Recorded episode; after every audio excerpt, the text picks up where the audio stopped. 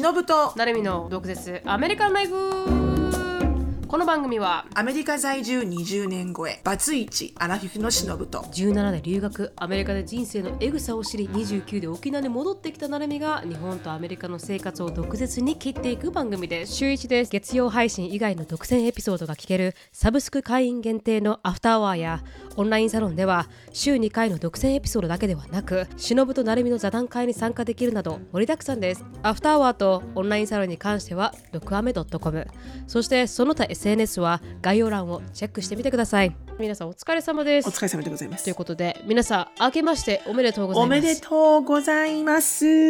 おめでとうございます。今年もどうぞよろしくお願いいたします。よろしくお願いいたします。あということで今年は何年でしたかね？何年？私に聞きますか？だから私が分かっとけよってお話ですよ、ね、20 some years の日本から離れている私に、そのアニマルイヤーを聞きますか？タツでした。竜ですね。ドラゴン。竜。ドラゴン。ドラゴン。ンの年はい。タツの年ということでね。ドラゴンってかっこいいよね。ずるいよね。なんかうさ 私うさぎ年なんですけど。え可愛いじゃないですか全然。いつもこう可愛いグッズになっちゃうじゃないですか。うさぎ年って、うさぎでさうん。こんなのないじゃんあ確かに。なかっこいいものは確かにないですよね、タツと、うん。あのうさぎ年の時はね。やっぱりどうやっても可愛くなっちゃうじゃん。うん。うん。まあいいじゃないですか。可愛いの好きじゃないですかしのさん。まあそうやって言われてみるとね。そうだけれども、ちなみに今ちょっと調べてみたんですけど辰年どんな年かってちょっと調べてみたんですけど、いいですか？うん、木の絵立つ。2024年は。ということで木の絵立つって読むんだそうです。2024年は。木の絵立つはい。で引用五行説によると木の絵は草木の成長を表す意味があり植物が成長するようにどんどん勢いを増して増えていくという意味がありますと。そのためうん。2024年の辰年は去年まで努力してきたことが実を結んで成熟する年になるでしょうっていうのがまあ年賀状プリント決定版で言われてました。ここれは何？世の中の全員がそうなるってこと？そう。いろんな、あ？うん、なんでしょうね。20 2024年はどんな年になるって書いてありましたから。これ何を軸に置いて言ってるんだろうね。まあ、このだから、の引用皆さん五行が説によると。こう、うん。あその引用五行説、うん。それが何なのか分かんない、まあ、そこまで詳しく言ったらあのもうもう、うん。もう宇宙に変な変なところに行っちゃうので、うん。うん。まあ、いいポジティブな2024考え年はうん。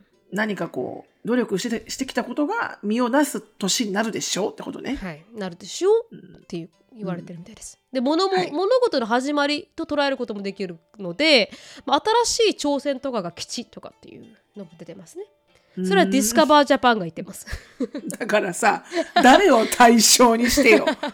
ね、もうちょっとスペシフィックに言っていただきたいけどね。あまあね確かに。うん、2024年のお羊座 B 型の人とかさ。ああまあそうですね。そういう確かに。うん。でまあそういうふうにまあ仕書かれてる。方がない。うん、らしい。で私たちは何でしたっけ？この今年2024年に解決したいこと、いえいえ、まあ2000あ、そうそう、解決というか、ね。まあ、うん、目標？取り組みたい、うん。小さいこと。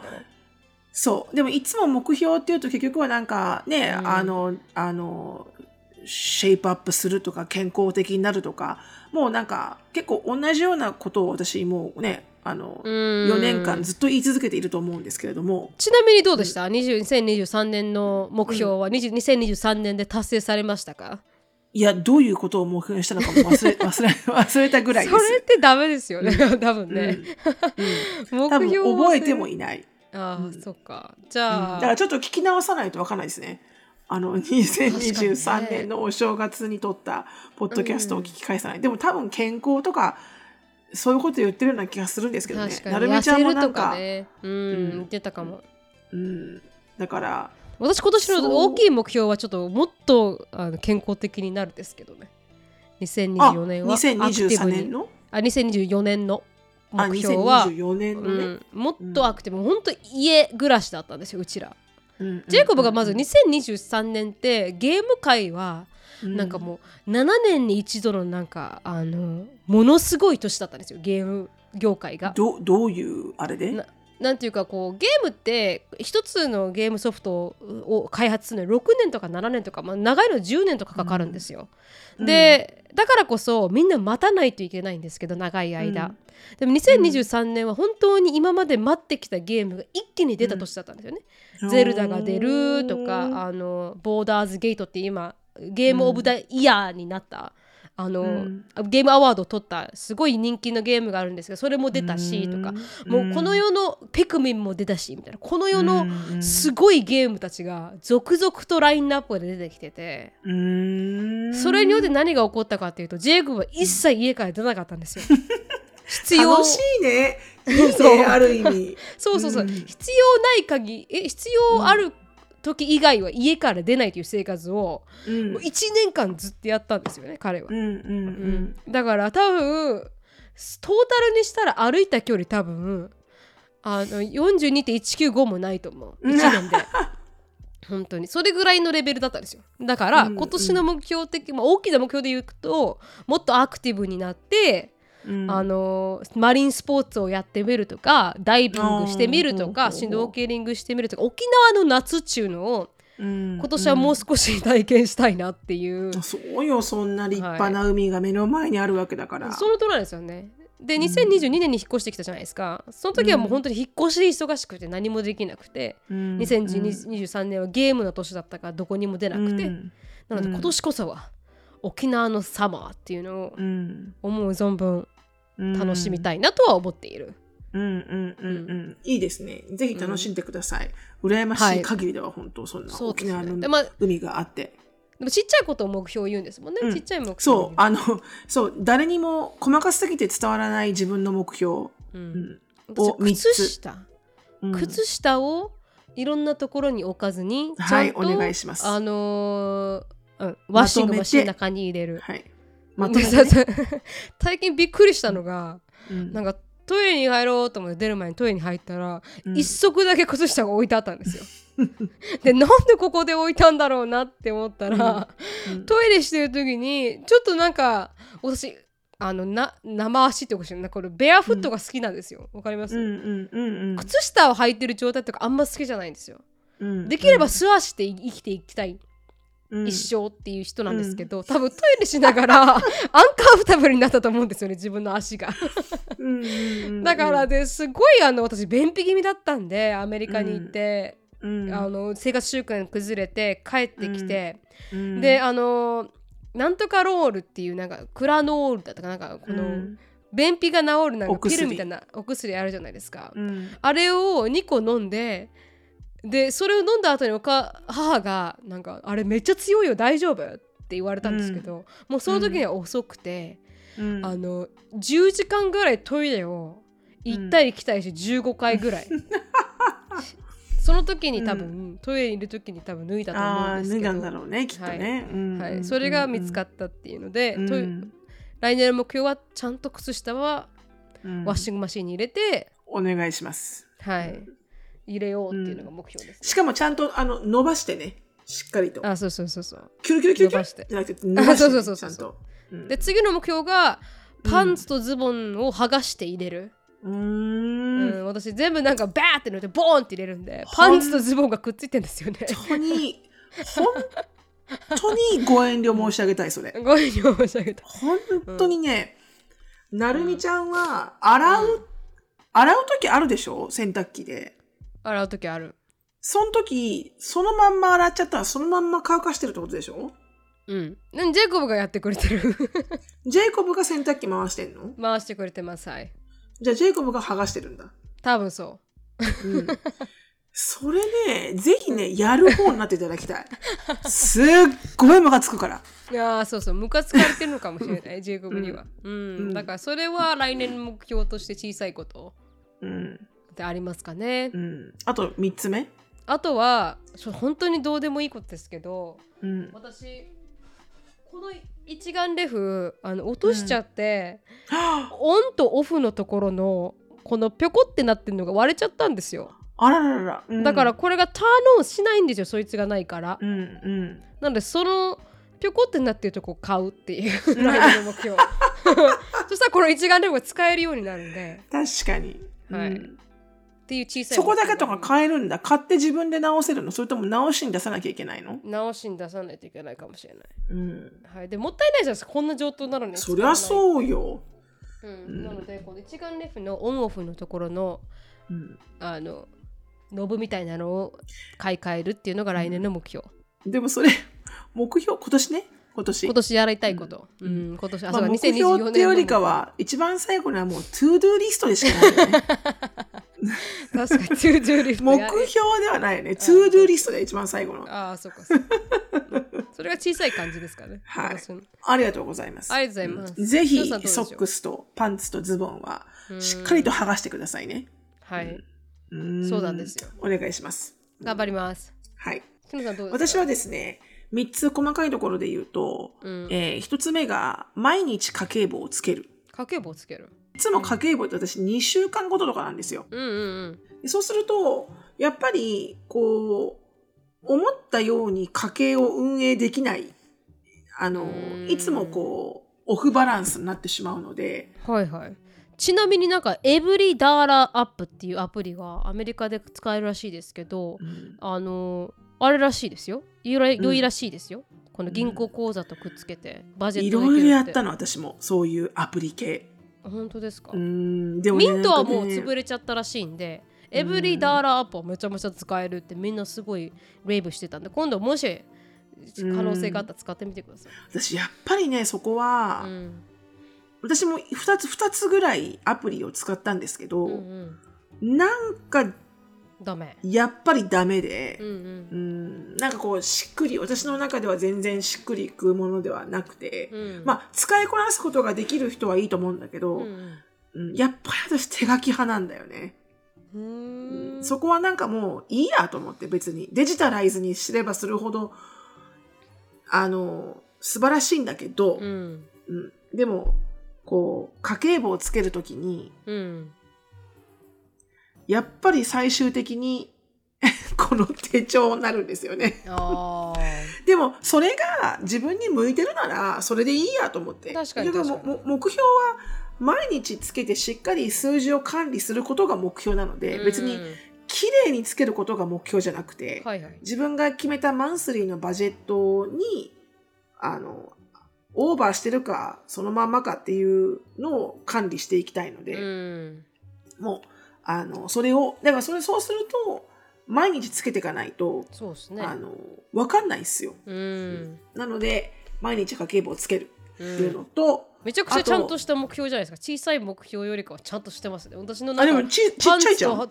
パンツとパンツと あのズボンを剥がすとかの目標じゃないですか。あいやあ強いて言えばこの,、うん。あの3つの目標のうち、はい。あの1つだけこれが唯一、うん。あのいい目標。あはいはいうん、あのなんかレジェットな目標？あいいじゃない篠さんって感じの思いましたあと2つは、うん。なんでそれって感じだよ？本当ですか、うん、2つ目が、えーガソリンをギリギリまで待たずに入れない。あガソリンをうん。ガソリンタンク車のねはいはい。車のガソリンタンクをこのエンプティですよっていうライトがつく前に必ずガソリンを入れる。えエンプティがつくまでガソリン入れないんですか逆に？それねすごいダメだって言われたのアンディ。に。うん、うん、で毎回毎回なんでこんなギリギリまで待つんだって言われて。確かに。でしかもテキサスって一回高速乗ったらすぐに降りれないじゃん。そうなんですよ、うんうん。長いから、うんうん。でいつも私最後の方ハラハラハラハラしてんのよ、怖いっすよねあれね。いや行くっしょ？行くっしょこれ。行くっしょって思いながら乗ってるから、うんうん。それをなぜそんなに自分に勝負をかけなきゃいけないのか分かんなくて。ストレスですね。うん。多分めんどくさいのよ。あのガソリンを入れに行くのが。まあ確かに確かに。うん。うんなぜめんどくさいかっていうと、うん。そんじょそこらのガソリンにのガスステーションに行きたくないからなの。私いつもコスコに行きたいのね。あ安いから。うん、安いから。うんうん。で、なんとかコスコに行くときに入れよう、入れようと思ってコスコ行かないじゃん。行かないです。うん、だからこんだけギリギリになっちゃうの。うん。でコスコで入れるんですか？逆に言うと。そんなギリギリになってコスコで入れるんですか？どっちちょうだいとか、それ待ってる前にもう満帆になってるから、コストに行くときにはもう満帆なわけよ。ですよね じゃあもうコスコで入れるっていう目標をやめたらいいんじゃないですかそう。いや、どっちかって言ってコスコには絶対行くじゃん。月2回ぐらい。はいはいもうその時に満タンじゃなくても、満タンでも、満タンならいらないけど、うん中途半端なレベルでももう入れちゃえばいいと思うのね。ああはいはいその時に、うんうんトップアップで。うんうんで、何を隠そう、この、もうゲージが4分の3以下に減ったら入れるっていうようにしようと、今年はね。結構、結構、あの、頻繁なそ、あの、度合いで、あの、すごい戦ってるから、その、ガソリンのゲージと一緒に。これやめよう。無駄無駄と思って。確かに、うんこれやめよ自分を貸せなくていいですよねストレう。スをそう、こんな、そう、こんな無駄なファイティングはしなくていい。確かに確かに そう。で、もう一個が、うんアラームを、うんえー二つで起きれるようにする。私ね、うんアラームうん4回セットしてるんですよ。うんで、6時に起きようと思ったら、はい30分前から始まるんですよ。うん4回のアラームが。はいだから4回目が6時なの。じゃあ5時から前のやってるってこと3回は、うん、うん、そんなに早くはない。例えば6時だったら5時半一発目、うん。5時45分2発目、うんで5時55分3発目、うん。で6時なの。で何時に起きるんですか？6時に起きる。で、結局6時に起きるんだ、うん。そう、すごい、いや、だ、ダメな癖だなって思ってるんだけど、うんなんか固定概念でもう4回鳴るっていうのが、こう、固定概念としてこう、自分の中で決まってしまって、だからポンポンってこう、スヌーズで止めていくじゃん。はいはいはい1回目だと、ああ、あと3回あるわ。2回目だと、あと2回あるわってなっちゃってるの。はいはいはいはいうん。だそれをやめないと、うんあの、非常に、あの、パートナーに申し訳ない。相手が起きちゃう。うん。そう。私はまだ寝寝るけど寝ね決して寝るけど、うん。相手は起きちゃうんですよそれで。に。うん。なのでちょっと本当なんとかしてあのー一発で起きる、えーようになりたい、うん。うん、だからかけんでればいいんだよね。6時にかけてもうそれ以外かけないっていうね。うわ怖っ怖くないですか、ね怖いよね。うん。怖いよね。頭の中絶対で遅刻するよそうね4回なると思ってて6時にかけるってすごい あベッドですよね。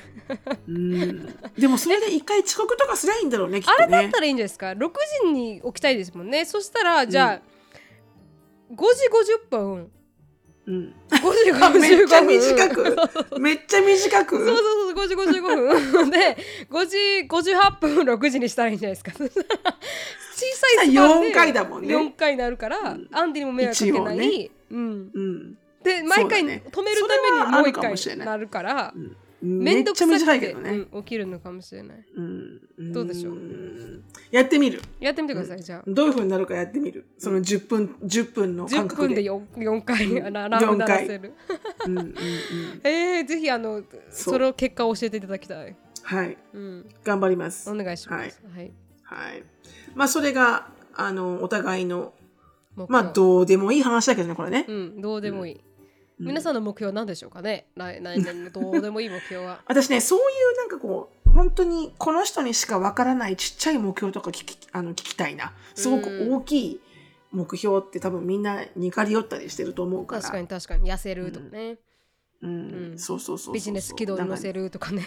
そうそうそれはもう、ま、もちろんですよね皆さんね。確かに。昇進するとか、そう。うん、そうそうそう。確かに小さい目標が気になりますね、うんうん。ぜひねぜひそれを聞きたい、ん どうしようもねえなこれっていう目標。そうですね。ぜひ教えていただけたらなと。ちなみにあのおうん。伝えし忘れましたが、1月はキャンペーンということで、たお試しで、ポッドキャストの収録映像をあの YouTube の方で全部うん。流すことになりましたので、あのうん。指導部と並び特別特別毒滅毒滅？鬼滅の刃ですか？毒舌あのアメリカンライフのショートストーリーの方で、うん。実際に収録映像が見れるようになっておりますのでもし気になる方はね、なんか要望があるんですよね、見て聞きたいっていうリクエストがあったりなんかして、1月は、うん。ポッドキャストを YouTube でも楽しめますっていう。ポッドキャスト自体がアメリカとね、日本って全然マーケットのサイズが違うわけですよね。うん。で、アメリカのように、あの、なると、アメリカのようなポッドキャストの、えーなんだろう、ポジショニングになるなると言われつつ、やっぱり日本はなかなかまだならないっていうところがあって、で、ってなると、まあ私たちも、ね、ネクストステージにネクスト、やるからには、うん。上を向いて挑戦していきたいのが私の性格なので、はい。あの常に常にこう上を目指してるわけですよ。うん。まあ継続してやるってことも実際一番大事なことなんだけど、うん。でもどうせ自分の時間を費やしてやるんだったらもっといいコンテンツをあの提供したいとかもっと皆さんが聞きたい内容をお届けしたいとかなんかいろいろややるわけですよね。はい。でその上でこのやっぱりこう聞いてくれる人たちがどんどん増えないと、うん。あの次のステージには行けないっていうところがあって、でじゃあもっとたくさんの人に聞いてもらうには何をしたらいいかっていうところで、一つの試行錯誤として今あのいろんなね若い層の方たちが、ポッドキャストっていうのを耳だけじゃなくて目で、うん。ジェイコブがそうだけどそうですね。あの目で見ながら聞く人のあの層っていうの増えてますごく増えているっていうところをなるみちゃんが指摘してくれて、うん。まあ、だったら一応このフルフルで、えっと、ポッドキャストのこの映像付きで見れるっていうのはオンラインサロンさん限定のサービスにさせてもらってるんですよね。うんうん、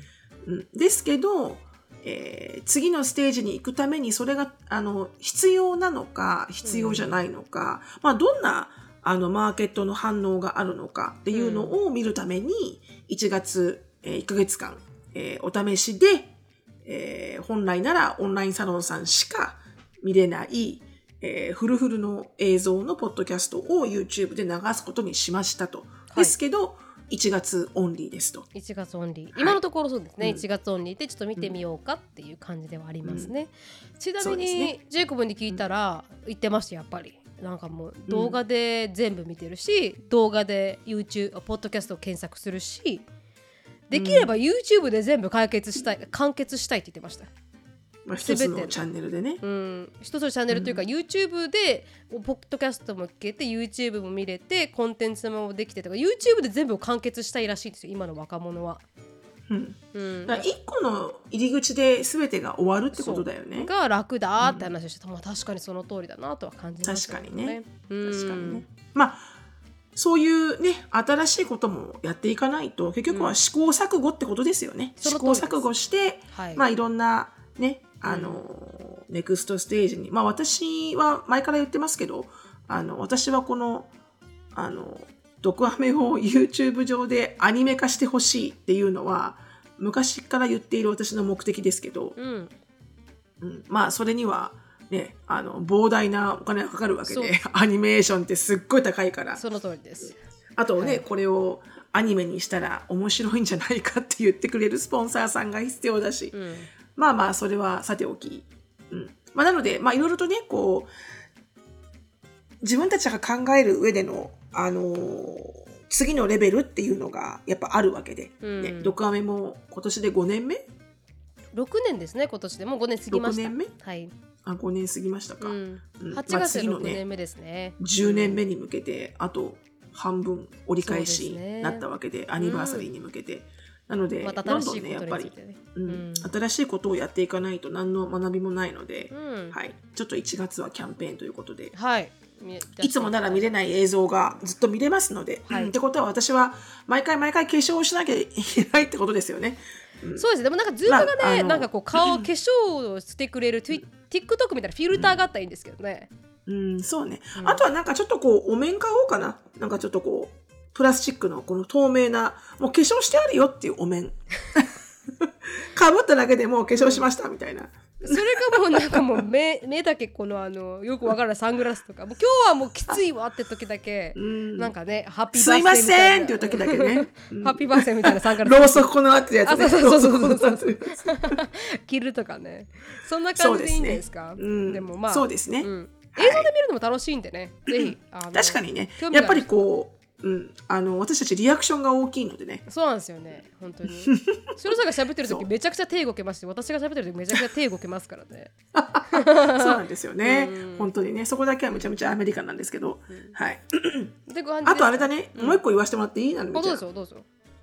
私前回言おうと思ったんだけどあの忘れないうちにまたこれ忘れちゃうので、うんうん。あの皆さんあのポッドキャストアワードこのアワードこのだって、はい。ポッドキャストアワードが、うん。あのまた始まっていて、うん。リスナーズチョイス云々のあリスナーズチョイスかあれは、はい投票は。はいその通りです。リスナーズチョイスの投票が始まってるじゃないですか。始まってますで、あれもうすでになるみちゃんがインスタグラムに上げてくれてると思うんですけど、はい。あの、あれをね、なぜあれがとっても、あの、私となるみちゃんにとってすごく大事なのかっていうのは、まあ前回もお伝えはしましたけど、あの、まあ2年連続でできるかとか、まあいろんなことがあるけど、なん、なん、なんであれが必要か、なぜ私がそこまで、あの、リスナーズチョイスにこだわるかっていうと、うん。あれでしか、うん。この、なんだろう、あれでしか自分たちのやってきた奇跡をしっかりとマイルストーンとして感じられる時がないんですよ、ポッドキャストって。子育て、子育てみたいなもんで、子育てもずっと延々と終わりがないじゃないですか。うん。別にポッドキャストは子育てじゃないんだけど、ほら、ポッドキャストって全然マネタイズしてないので、お金もらってるわけじゃないんですよね、ポッドキャストで、あのすることで。はいはい。ってことは、これ本当全く収入にはつながらないわけですよ。まあ、スポンサーさんがつかない限り。つかない限り。はいまあでも、スポンサーさんがつくっていうのはスポスポット的なことであって、はい。まあそれは本当にありがありがたい。うん。でも、普通に例えばこれがポッドキャストを、じゃあビジネスとして、うん。あの、やりますっていう時に、じゃあこのビジネスはどれぐらい大きくなっていて、うん。どれぐらい皆さんから愛されていて、うん。どれぐらい自分たちがやってることが、あの、しっかりとこう根強く上に進んでるのかって、全くわからないんですよ。まあ聞いてくれてる人数の、あの、数だけはわかりますけど、うん。でも、その中で、例えばどれぐらいの人が本当に、なんていうのかな、大好きで聞いてくれていて、うん。それ以外の人はとりあえず聞いてくれてるのか、確かに。まあ、なんでもいいんですけど、ビジネスとして、あの、完璧にこの毒アメを、この、あの、認識してるわけではないんですよ。そもそもが楽しくてやってるっていうのパが一番なので。そう、パッションプロジェクトで、しかもこれでね、いろんな人に出会っていろんな意見を聞けるっていうのが楽しくてやってるので、いいんですけど、でも、やっぱりああいう締めの、けじめの時に1年間やりました、お疲れ様でした。で、こういう、あの、アワードいただきました、なんとか賞いただきましたっていうのを、うん。やっぱりやってる側としては、唯一の、なんかこう、お水みたいな感じなんだよね。うん。ああ、嬉しいなって思う。うん。うん、なんかこう、うん、お金には変えられない、なんだろう、この、やっぱり喜びっていうか、こう、実感とか、もう何とも言えない。去年で初めてそれを私感じたんですけど、1位になったので。その通りですよね。私たち長く続けてきて、なんかこう子さんみたいななんかこうよイメージで持たれてる方いますけど、一切あの、あれですもんねなんかこう、うん。アワードされたことない。というかノミネートされたことは一回だけ本当に最初の頃ありますけど。うん、そうそうなんかレコガナイズされたこと本当にポ皆さんに投票してもらったあのポッドキャストアワードのみですもんね。のみなんですよ。ううんん、本当に。まだまだね、難しい業界、まだまだというか、めちゃくちゃ難しい業界、実は。うん。そんな中で、やっぱり常にね、100位トップ100に入ってるし、うん。で、あの、アマチュアとしては、全然、すごく、あの、私は高いレベルにいるなって、皆さんのおかげでね、うん思ってはいても、やっぱりああいう場で、あの、しっかりとレコグナイズされるって、まあ、承認欲求なのかな？私の。うん。うんまあ、承認欲求って言ったらそうかもしれないけど、やっぱり、素直に嬉しいんですよね。そうですあれねやっぱはあれで努力がね、あい最終的には形となって現れているって感じありますからね。うん現れてるし、で、本当にこの毒アメを聞いてくれてる人って長く、濃く聞いてくれてる方が本当にたくさんいて、うん。で、その人たちへの恩返しにもなってるはずなんですよね。うんああ、あの時にあんだけ長く聞いて、聞いてたチャンネルが、うんこんなにね、成長してくれたんだっていうのは、それ、それをこう、一緒にこう、ベンチャー企業を一緒に立ち上げてるみたいな感じで、みんなで。うん、皆さんが総株主みたいな感じですからね。う んそう、ほんとその通り、いいこと言った。皆、皆さんが株主。株主はい。はい。たまたま私となるみちゃんがその代表になってますけど、うんはい。皆さんが株主なわけですよね。うんなので、なんかこう、素人だって、ね、スイミーじゃないけど、うん素人だって集まれば、うんあの、多分誰にも負けられ、負けられないぐらいの力になるわけよね。いうん一般大衆って集まればそうで。すね。うん。なんか、それがやっぱりね、現れると、とっても嬉しいっていうのがあって。なので、あの、ただ単に、あの、1位を取りたいとか、あの、何あの、殿堂入りしたいだけではなくて、うんこう、ものすごい、やっててよかった感をうん感じるんですよ。うん なので、そこに皆さんぜひご協力いただければと思います。はい、皆さんの清き一票よろしくお願いします。うん投票する際は、あの毒アメではなくあのフルネームど忍ぶなるみ独立アメリカンライフを入れてもらって投票あれしないとは記入しないといけないんだ。その通りなんですカウントされま打せんのでたないといけないんだ。はい一応あのインスタグラムのポストにあサジェストされたのでうん。リスナーさんから。フルネームを出してありますのでそこをコピーしてペーストしていただけるとすぐに投票できるんじゃないかなと思いますが皆さんの忍と成海の毒毒舌舌アメリカンライフ。まで書かないといけない。んだ。書かないといけないんですよ。なんか中途半端に書いちゃうとなんかこう採用表としてレコがねされないらしくて。AI なのかな、は AI なのかもしれない。うん。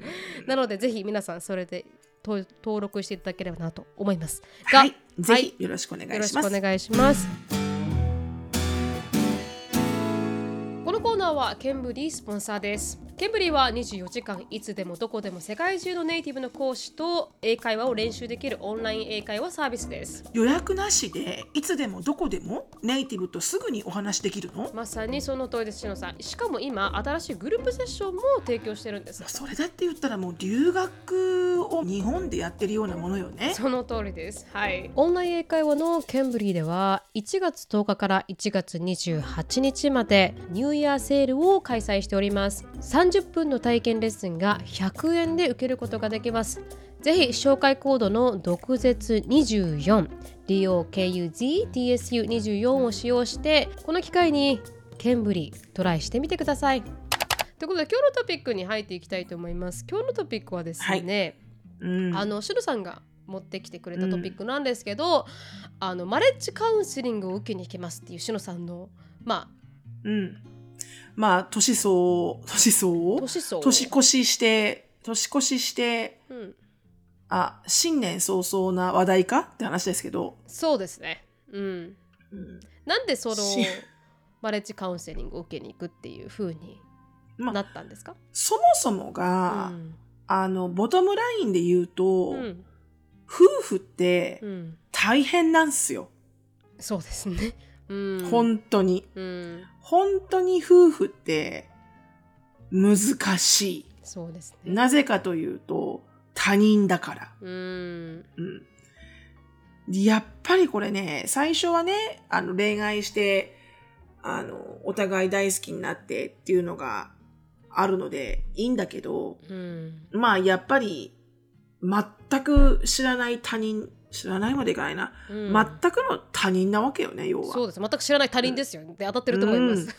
そう、うんその通り。うん、で、やっぱりずーっと長くうん、その人と一緒にいるって、やっぱかなりね、かなりの努力が必要なんですよ。そうですね。うん、努力か諦めコンプロマイズでがすね、確かに。ううんんだと思うんだよね。で、あの、私も今の、まあ私は、まあ知ってる人は知ってますけど、うんあの、約11年ぐらいで最初の、あの、旦那さんとは離婚してるわけですよね。ですねうんで、その後2年目ぐらいに再婚してるわけですよ。うんで、今のアンディっていう旦那さんは、すいません、私ね、本当ここアンディにいつも怒られるんだけど、うんいつ結婚したか覚えてなくて、何年目かもういつも曖昧なんですよ。9年目とかじゃなかかったでしたっけ9とか8とかだと。思います。うんで、やっぱり、やっぱりね、こう、愛情とか、もう、その、その、それはね、愛情もフェードアウトしていくし、うん。私自身更年期ですげえ体重が増えちゃって、うんうん。で、それも、まあ、自分の中で、この自分がこう、更年期とかこの、お、老いに対しての、うん。自分自身に対してのこう、嫌悪感とかも出てくるの。うんうん。まあそれは中年女子だけだけど、うんだから要は言いたいのは、その年代年代に自分の心が成長していくじゃない、うん。?30 代、40代、50代、60代っていうふうに。でもさ、相手も同じように成長していくんだけど、うん。やっぱり成長の過程で、どっかで傷つけ合っていかないと、こう、ベクトルが合っていかないんだよね。確かに喧嘩とかはちょっとそれを合わせる。そうそうそうそう、ちょこちょこちょこちょこ。ね。うん。うん。ちょこちょこやっぱり、あら？あらあら？あなたそっち行くの？私右な、右に行ってんだけど、みたいなさ。ところ、で、ちょこちょこちょこちょこやっぱり喧嘩をしていくと、うん。お互いにこう、同じ、この、同じ道をこう、選んで、こう、なんつうのかな、うん、ここの道でいいんだよね。ここの道で二人でいいんだよねっていうふうにこう再認識できると思うんだけど、それそれがさ、年代に応じて、ちょっと難しくなってる気がするんだよね。興味深い。最初の頃は私はねじゃあもう少し喧嘩してたってことですか？シロさんたちは。うん。そう。はあで今となくねは全く？ていうかね、喧嘩してたっていうか、うんもっと会話があった。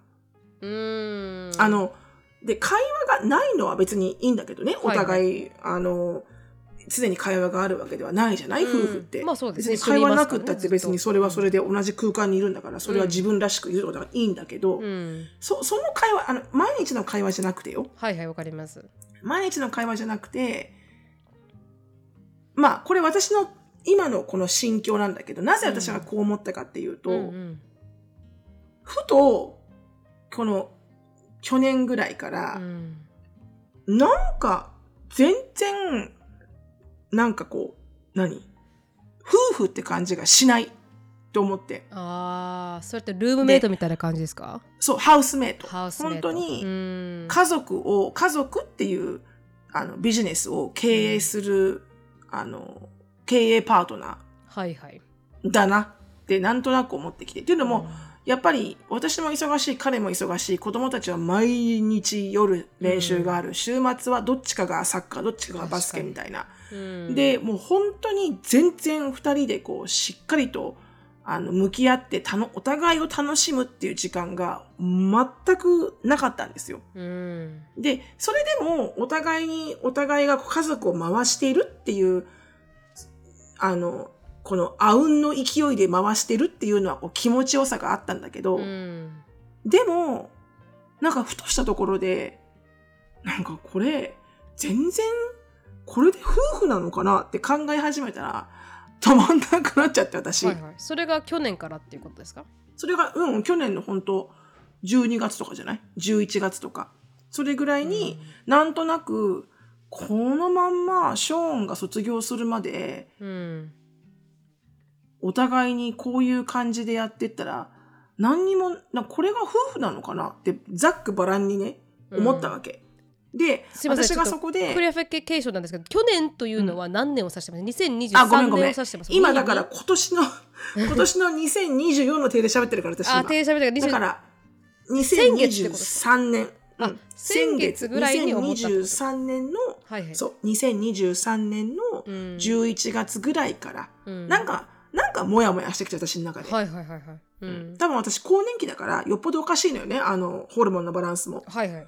うん、自分でそれは認識してるんだけど、うんでもモヤモヤしてきて。うん。、で、そのモヤモヤをアンディに喋ったわけ。おほ。そしたら、アンディが普通に足だったわけ。どういうふうに？なんかこう、私さ、ってすごい、モヤモヤしてることがあって、うんあの、心の内を、あの、話したいんだけど、うんって言ったら、アンディが、OK? って言って、うん。でも、今日忙しいから、うん。あの、時間がある時に、あの、話そうって言って、私が結構ちゃんと真剣にテキストしたのよね。はいはい。すごく、あの、考えてることがあってってって。そんな簡単になんか、Hey, do you have a time? とかじゃなくて、はいはいちょっとあのー重いんですね、うん重いというか、I've been thinking something a lot lately って言って、うん know, it can't seem to shake it off my head って言って、I need to get it out of my chest みたいな感じで言ったのよね。うんで、それだから、まあ一応さ、あ、なんか話したいことあるんだろうなってわかるじゃわかりますわかりますん。で、一週間、彼から何もなかったの。何話したいの？っていうのがなかったのね。うんまあ、アンディからね。うんで、そこで、まあ、そこからまあ、プラスアルファの、まあ、いろんなことがあって、うんうんで、要は私がブチ切れたわけですよ。ロングストーリーショート。はいはいで、お前はうん、私が喋りたいって、ここまで真剣に伝えてるのに、うん何なんだお前の態度はと。うん Do I matter? 私はあなたにとって、あの、必要な存在なんじゃん。だから、そもそもが、うんなんだろう、この関係って思ってるわけじゃん。うん私の中で。そうですねで、そこで、ちょっとさ、うんベクトル合わさないっていうアプローチをしてる私に対して、あまあ、向こうは多分普通に、普通に捉えてるから、まあ、忙しいし、うん彼の中ではそんなにレッドサイン出てないから、普通にあしらってるわけだよね。いつも忙しいから。で、それで、うん私が切れました。で、切れると、完璧にこのアンディは、まあ前から何回も言ってますが、うん。彼はシャットダウンするんですよ。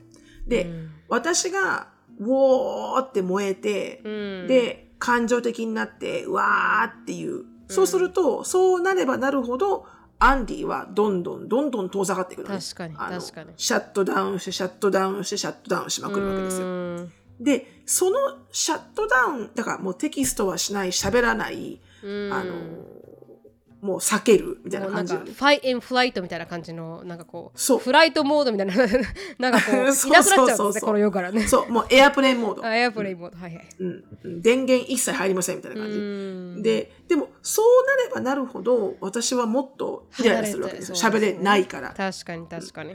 で、それは昔からあったんだけど、うん。で、そこで私が、いや、これじゃあ、で、私がもっともっとずっと怒っていても、うんいつも同じ関係だよな、この喧嘩の仕方も。に。って思って、すげえ調べたわけ、私。はいはい。で、調べたら、その、アンディが、この、あの、シャットダウンするうん、この特徴、うん。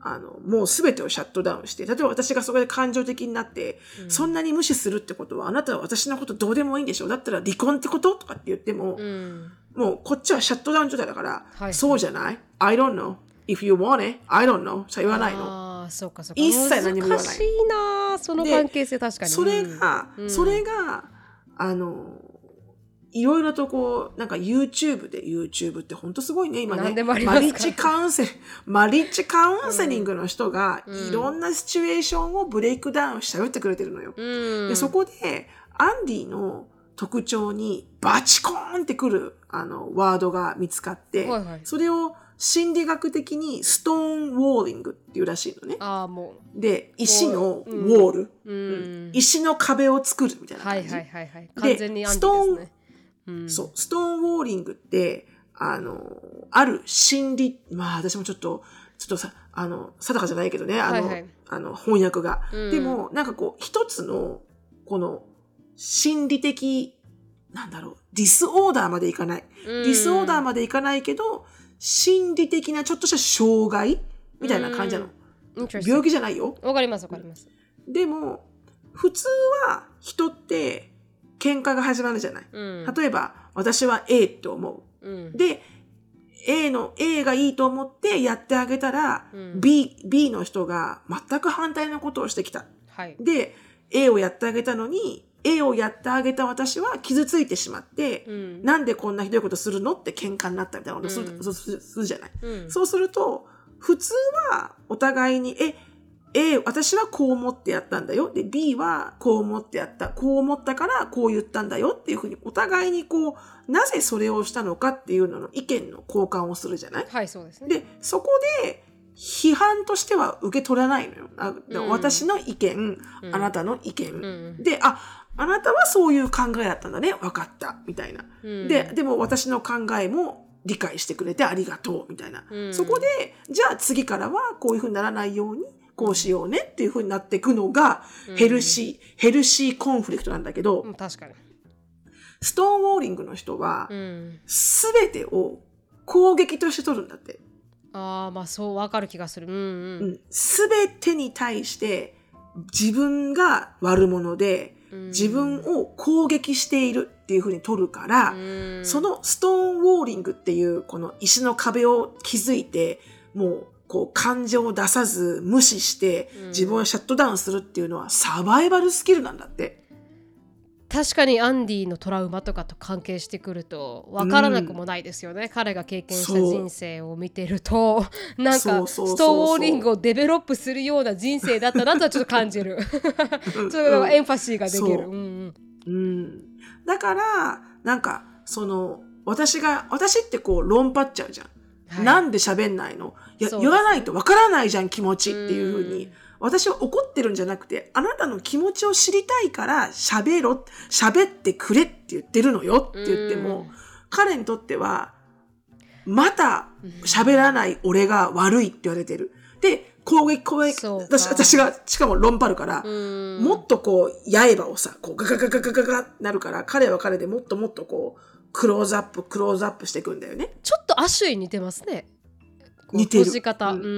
うん、似てる似てる。うんで、あ、似てるなと思って。うん。だから、私が一生懸命、コミュニケーションが夫婦にはキーなんだよって、それは分かってるのよ。うん。頭では。うん。頭では分かってるけど、どうしようもない行動がストーンウォーリングで、もう怖くて仕方がないんだって。わあ分かる気なんねその怖いっていうのが、その、私に怒られるから怖いっていうんじゃなくて、うん。その、ボナラビリティ、ボナラボうん。になること？だからほら、ボナラブルってこう、感情をむき出しにして、はいはい。あの、お互いにこのう、ん。さらけ出して腹割って、ん泣いても笑ってもいいじゃん、喋り合おうよみたいなのがボナラビリティなんだけど、それをですることがうん。世の中で一番怖いんだって、ストーンウォーリングする人は。せられ。ない確かに。うん。うん、だってまず自分が、自分が俺が悪いんだろ？結局いつも俺なんだろ？で、うん。攻撃してほしくないから守るじゃん、自分を。確かに。で喋らないという選そう、択肢を喋らない。って選択をして、喋らない。で、守ってるじゃん、一生懸命。その守ってる自分のハートを、うん。ボナラブルになるってことは、さらけ出せる、ね。さらけ出して喋ることじゃん。うん。それは、そういう人にとっては一番怖いことらしいのね。うん。なんかもう心臓をまな板の上に出して、はい、ぶった切ってくださいっていうぐらい怖いんだって、すごく。確かに確かにで、その怖さが私はずっとうんエゴって思ってたの。エゴと傷かプライドって思ってたの。ってことですか？傷つけたくないっていう傷つきたくないっていうか、自分を守りたいんでしょっていう、私にはエゴにしか感じられなかったの。うん結局、守りたいものは自分でしょ？結局、守りたい気持ちは自分の気持ちでしょ？っていうのは私にとってはエゴじゃんって思ったの。 marriage じゃなくて自分を中心にしてるってことですもんね確かに。そうそうそうそう。だ結婚ってことはお互いにお互いの人生を責任を負うわけだから、確かに。そんな自分の気持ち、自分の気持ちってそんなのわがままだし、 selfish だし、うん。あの、それは卑怯だって言ったのね。うん。私はこんなに出してるんだから、みたいな。うん。でも、そこで私がほら、論破ってるわけよ。正しい正論を。うんでも、彼は頭では分かってるんだけど、行動に出せないのは、うん怖くて仕方がないからなのよ。うんおそらくね。うんで、それがなんか分かったら、私結構スッとして、すっごく。うんなんかそれまでは、なんかこう、卑怯だな、お前は。とか、うん男なんだろ、ちゃんと言ってこいよみたいなのがあったの、私の中で。はいはいうんなんで自分の気持ちを言葉にできないんだよ、みたいな。誰だって、誰だってできるでしょ。言うこと、言おうと思えばできるでしょ。口があるんだから、みたいな。うん。別に精 精神病じゃないし、みたいなさ。うん。なんか私の中ではこう、彼がその自分の選択肢で、はいはいはい。選んでいると思ってたんだ。そう、うん。そう、それが卑怯だって思ってたの、ずっと。なんでガチガチ当たってこないんだと。うんうんで、これだったら喧嘩もできないじゃん。確かに喧嘩もできないから、結局はこっちが喋らない。で、私はずっと怒り続けるわけにはいかない。うんいつか私の怒りが冷める。うんその時には彼は普通に戻ってる。うんで、なんかわかんないけど、仲直りしちゃうわけ、普通に。うんそしたら何のプログレスもないわけよね確。かに確かにで、でもそのストーンウォーリングっていう彼の性質が分かってから、うん一気に私の中ではこう、楽になってすごうんうく。んで、ストーンウォーリングをする人は、セラピーを受けないとうん、絶対治らないんだって。うんうん、だから、一番しちゃいけないのはう、ん私がやってること。ああ攻めた攻めてそう。喋って攻めて攻めて、喋って喋って、何なの？何なの？ちゃんと喋ってよ！っていうふうに、どんどん意どんどんどんどん、私のことを愛してるんでしょ？喋りなさいよ！みたいなのうが、ん。一番ダメなんだって。あじゃあ何をするか。あ何をするか。そこで、そのマリッジカウンセリングの人が、まずストーンウォーリングの人は、うんうん。あの、カウンセリングをあの定期的に受けないと、はいまず自分分析が全くできてないんだってね。で、うん。この心理的なレベルで言うと、うん。あの、えっ、と、エモーショナリーイマチュアって言ってたんだけど、はいはい。あの、私は多分エモーショナリーマチュアな方なのよ。うん。あの、こう、自分のこの嫌なところも、あの、分析立ち向かって、見てうん。分析して、反省して、直して、泣いて、うん。怒ってっていうのを繰り返してたから、うん。私は多分、エモーショナリーマチュアな方なのね。はいはい。でも、彼は多分その、それをしてきてない、ないしはしてこなかった、うん。ないしはしてこなくてもいい子供時代にいた。うん。から、あの、感情の年齢で言うと、ほとんど赤ちゃんみたいなもんだと、子供みたいなもんだと。うん。だから、子供に正論ぶつけたって通らないじゃん。確かに聞くわからないですからね。うん。子供って一回、うわーって泣いちゃって、もうどうでもいいよだったらもう何もできないじゃん、子供っても。う。うん。で、だからそう、ストーンウォーリングしちゃうの時っていうのが、うん。もう彼の中では赤ちゃんのマインドで、うん。例えばもう悲しくて仕方がなくて、もううわーって泣いてる状態。だからもうこれ以上聞けないし、はい。これ以上、あの耳にも入れないし、キャパシティがないから。うんでも彼のキャパシティってこんなもんで、私のキャパシティはこんなもんなのよ。うんなんか私はこんなレベルでカチッって怒って、ねえねえって言ってるのに、うんそんだけで彼はもうこんなにいっぱいになっちゃう気持ちが。うんで、もう喋りたくないってなっちゃうのね。うんだから、なんかそのマリッジカウンセリングの人は、そういう人と喋るときには、もう本当に子供に喋ってるかのような、うんあの、マインドでいてほしいと。うんまず、喋らない。うん。で彼が、あ、喋んなくなったなって思ったら、あの、まず一番スペースを上げることと。うん。で、っていうのも、攻撃してるんじゃないんだよって分からせないとう、ん。喋り始めらんないから、うん。私が今今まで通り論パリ始めると、うん。どんどんウォールが高くなっちゃうけど、バリバリバリバリ。ねまあうん。だから、あ、来たなと思ったら、まず引く。私は。で、あの、話さなきゃいけないことうんっていうのを、やっぱりこう、喋り合えないとうん。理解に進まないんだけど、はい。ストーンウォーリングの人は、まずストーンウォーリングを自分がしちゃうんだってことが分かって、それを直さないと、うん。建設的な意見の交換ができるとこまでいかないから、はいはいはい。うん、だから、まずは待ってあげてくれと。うん。で、で、タイミングを見計らって、あの、すっごいここから笑っちゃうんだけど、うん。私的には、うん。めっちゃなんかこう、アメリカのカウンセリングっぽいなと思ったんだけど、うん。あの、か 彼の、うん。あ、今日は喋れるかなっていう時に、あの、まず手を握って、手を二つ握って、うん目をまっすぐ見て、うん。で、まず I love you と言えと。で、I love you。で、I'm not trying to label you as a problem。で、I need it うん to fix this。うんで、この、私はあなたのことを愛していて、で、これから言うことは、あなたを、んあなたが悪いんだって責めてるわけでは一切なくて、話し合いをしに来てるのよっていうのを手を握って目を見ながら言うと、あの、心が開くんだって、ストーンウォーリングの人は。うん。っていうのうん、それが攻撃じゃないっていうふうに、こう、フィジカリーにこう、脳が受け取るみたいで。はいはいはいはい。で、人ってなんか手を握られながら目を見られると、うん。やっぱこう伝わるものが違うらしいのね。ほう。ううんん、絶対に。でもそれってさ、子供と一緒じゃない？そうですね。でもジェイコブのおじいちゃんが手握って口論するって言ってましたからね。50年付き合う一緒にそうなんだ。とうん。口論する時は必ず手を握ってうん。口論するって。でも多分そうするとねひどいあのひどいことが言えないと思うのよ。心にもない本当は言いたくなかったようなことがいい出てこないと思うのよ。手握ってるから。うん。うん。だからすごいそれはいいなと思って、うん。で実際にやってみたの。おすごい。あのうん。うん。実際にやってみたらどうでした？やっぱりうん。あのなんつうんだろう。話すことはできたよね。おすごい。あのプログレス。ちゃんとしっかりと、でその ストーンウォーリングっていうことがあるんだよっていう、うん。あの YouTube をうん。あのい一緒に見てほ 今までそんなことはしできる人はなかったかうら。そうですよね。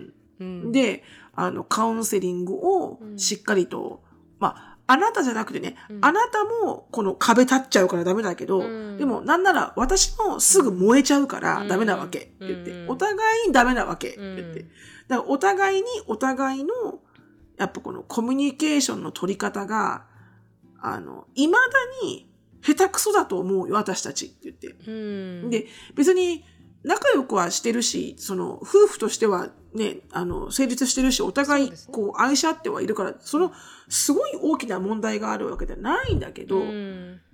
でもやっぱりこう、コアな部分を、なんか腑に落ちるまで話し合えないっていう、ちょっと不満はあったわけ、私の中で。うん。なんかいつもこう、すごく難しいことは、もう私に任せっきりにしちゃうとかね、アンディが。そうですねで、うん私がいいって言えばもうそれでいいよ、みたいな。あたかも理解のある旦那だけど、いや違うだろう、みたいな。うんめんどくせえだけじゃねえか、みたいな。うん一緒に考えようよ、この難しいトピックを、みたいなさ。はいはいはいはいうんでも、彼の中では、ああ、自分の意見を言ったら口論になるだろうなとか思うんだろうね。だだと思いますでね、うん、口論するぐらいなら、我慢すればいいしたいようにさして、ううんん自分を我慢すればいいってなるんだけど、その我慢が、うんもっともっと彼をストーンウォーリングにしていくわけよ。我慢しちゃってるから。ね出してないじゃん。うん出さないと、人間の感情出さないと、レゼントメントになるんだって、必ず。うんだ自分でその感情を出さないって我慢するって決めたのに、それは必ず心の中でちゃんと掃除されてなくて、うん怒りとか憎しみにちょっとずつ変わっていくんだって、相手に対しての。わからなくもないな。うん。わかるのよ、そこ、すごく私。ううんん。パーパスリーじゃないよ。意図的ではないんだけど、うん。自分の中では我慢して抑えたんだけど、やっぱり発してないと、うん。やっぱ絶対ほら、ストレスがガンになるのと一緒で、確かに。どんな感情だってさ、自分の表現力なんだから、うん。出さなかったら、やっぱなんか、ネガティブな影響があるわけよ、絶対。確かにうん。ちょっとすっごく長くなりましたけど、うんあの、その、来年が、うちらは10年目になるのか、マリッジがね、結婚して。はいはいうんってことは、来年とかで2024年が10年目になるわけよね。うんだこれを機に、だってこれからさ、うんうん私本当思ったんだよね。これからもうだから50になるわけでしょ私たち。うんでさ、8、まあ、健康寿命が80としてよ。うんだからさ、30年しかないわけ。そうですね一緒にハッピーにいられる時はもう、うんクリスマス30回しか来ないわけよ。確かに って考えたら、うんもうすっげえ早いよ、これ。って言っうて。んうんこんな、あのーこんなところでうじょうじょしてないで、とっととこう、ネクストレベルの関係に進んで、残されたね、人生を、それこそ、あと4年でショーンがね、大学に行って、そっからはもう、私とアンディだけの世界になるわけだから、うん。ね、それこそ、なんかこう、本当にこう、夫婦って難しいことはあるけど、うん。なんかこう、本当に心から、ああ、この人が私の人生の伴侶だよなって、こう、自信持って言えるところに行きたい。うん。まだね、自分の中で自信は持ててないんだよね。なんかう、んすごい大きな何かがあったら、うん。崩れるかもしれないっていう、ああ不安があるねうんそこまでの、うんうん。そこまでの自信はないね、私には。なんかそ別にそれはみんながああるわけじゃないと思うよ。ね、月月日をこう一緒に暮らしていく上でこう、ね、つあのかさ重ね合っていくところかもしれないけど、うんうんでもなんかね常にあったのよ私の中では。うん。こうこう本当にこの人腹割ってトークしてないよなっていうのがうん。どっかにあったのよ。でうん。でそれは彼の優しさだと思うけど、うん。でも絶対、うん、なんかね、うん、あったのが、このストーンウォーリングっていう症状をどんどん理解すればするほど、うんあアンディだなっあ、て。なんか理解してきたと思って。うん。うん。私は常に全部出してるから、すっきり、すっきりしてるけど、毎回毎回。そうですね。うん。で、もしかしたら彼は喧嘩するたんびにたんびに、そのリゼントメントがどんどんどんどんこうこ心の中に溜まったのかもしれないし。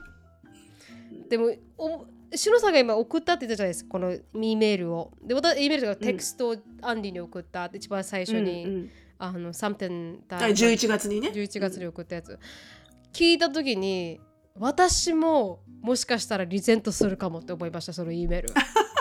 私結構アンディの気持ちも分かるしシロさんの気持ちもすごく分かるんですけど、どっちかっていうと、なるみちゃんは、かなりアンディのアンディ、方だとアシュリー派だよね。そうなんですよね。アンディ、アシュリー派だよね。うん、多分彼はあしらったわけじゃなくてと心臓多分落ちたと思うんですよねゴーンって下に。そうそう。うん。でそうだと思うよ。怖くなったと思うんですよね。これもしかしたら離婚されると思ったか。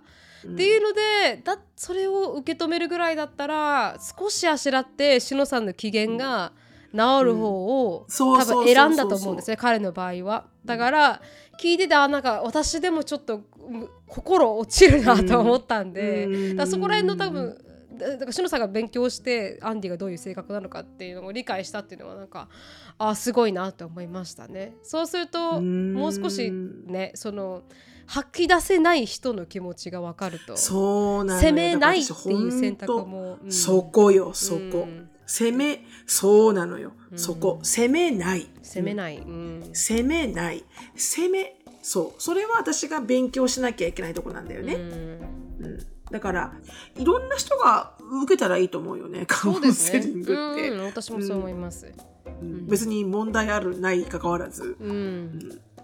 そうですね。ぜひねあの結果をお待ちしております、はい。はい。長くなりました。すいません。全然ありがとうございました。今日1は月の1日から結構真剣な問題で、あ、問題じゃないや、真剣なトピックで。い。や全然全然。私はあのすごい勉強になりましたこうストーンウォーリングタイプの人間なのでこう私と向き合うチャンスにもなりましたし。だから、なんかなるみちゃんなんかストーンまでいかないよね。まあ、私はそこまでシビアではない。プラスチックウォーリングかもね、なるみちゃんね。そうですすぐ割れちゃうっていう感じはあるかもしれないですちょっけどと見れ見える、うん、そうですね。少し何考えてるか見えるみたいな。そうですね確かに、うん、でもまあ私は多分そんな環境で育ってないですからね。親とも結構コミュニケーション取るような家庭で育ってるので、うんそこまでではないですけど、でもアンディの気持ちは結構わかるなって思いましたし、うんうん。でした。皆さんありがとうございました、はい。ではうんはい、ありが2024とうござ年もいました。はい、ぜひはい毒アメをよろしくお願いいたします。そして、ポッはいドキャストアワード投票お待ちしておりますので、お待ちしております皆さんの清き一票をよろしくお願いします。今日はここまでです。今日も毒アメを聞いてくださり、本当にありがとうございました。英語をお勉強中の皆さん、ぜひキャンブリーのサービスを概要欄でチェックアウトをお忘れなく。質問感想やポッドキャストで取り上げてほしいトピックなどがありましたら、なるみしきや gmail.com までご連絡お願いします。毒アメが大好きなあなた。ぜひお聞きのポッドキャスト媒体で良いレビューをお待ちしております。または SNS でハッシュタグ毒アメとつぶやくとハートとコメントが返ってくるかも。では皆さん、今週も1週間頑張りましょう